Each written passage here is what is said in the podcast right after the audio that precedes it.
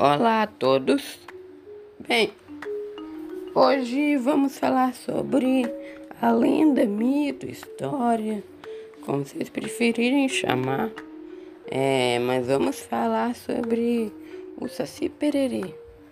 Bem, a lenda do Saci surgiu no, na região sul e ele ganhou influência nas culturas indígenas e africanas. Também ganhou influência de Monteiro Lobato no, no Brasil, que foi o criador do. Monteiro Lobato foi o criador da, do sítio do Pica-Pau Amarelo. É que eu, eu, se eu não me engano, o Saci Pererê tem no, participa do sítio do Pica-Pau Amarelo. Mas então vamos lá. O Saci é um ser que mora na floresta e as características dele é o fato de ser de sempre estar pegando, pregando peças em pessoas.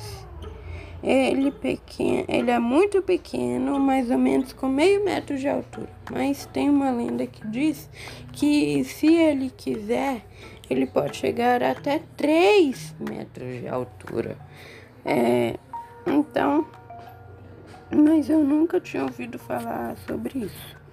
Então, ele também possui uma, ele é só possui uma perna, é, também não possui cabelos e gosta de incomodar não só pessoas, mas como também os, os cavalos confundindo os cavalos na madrugada, é, à noite.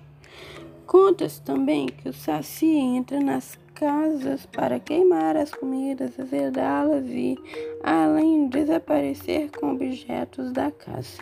Como eu disse, né, que, que ele gosta de irritar pessoas, pregar peças nos cavalos, nas pessoas.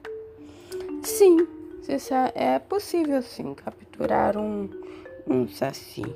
Basta lançar um certo tipo de peneira, depois prender ele no. Não, depois tira o gorro dele, por causa que é onde ficam os poderes do saci no gorro.